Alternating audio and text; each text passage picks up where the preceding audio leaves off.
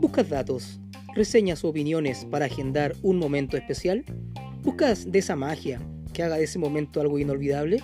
Entonces, ojo con Santiago.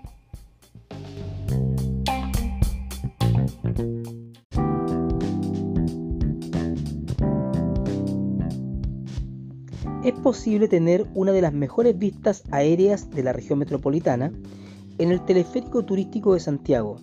Las obras de este centro turístico comenzaron en 1979 y se prolongaron hasta 1980. Uno de los grandes desafíos de ingeniería fue perforar la dura roca para instalar las torres que sirven de soporte para las líneas del teleférico. Desde las alturas se puede disfrutar de un atardecer junto a su pareja y luego caminar por la cima del Cerro San Cristóbal, donde va a encontrar, por ejemplo, el jardín japonés o el zoológico metropolitano. El recorrido del teleférico es de 4,8 kilómetros, cuenta con 47 cabinas y puede transportar hasta 6 personas cada una.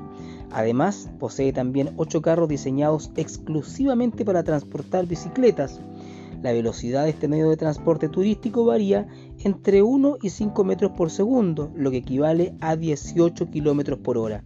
Lo cierto es que cuando hay viento, la cabina se tambalea un poco y hace un pequeño movimiento al pasar por las torres, nada que no se pueda sobrellevar para disfrutar de la mejor vista del Gran Santiago.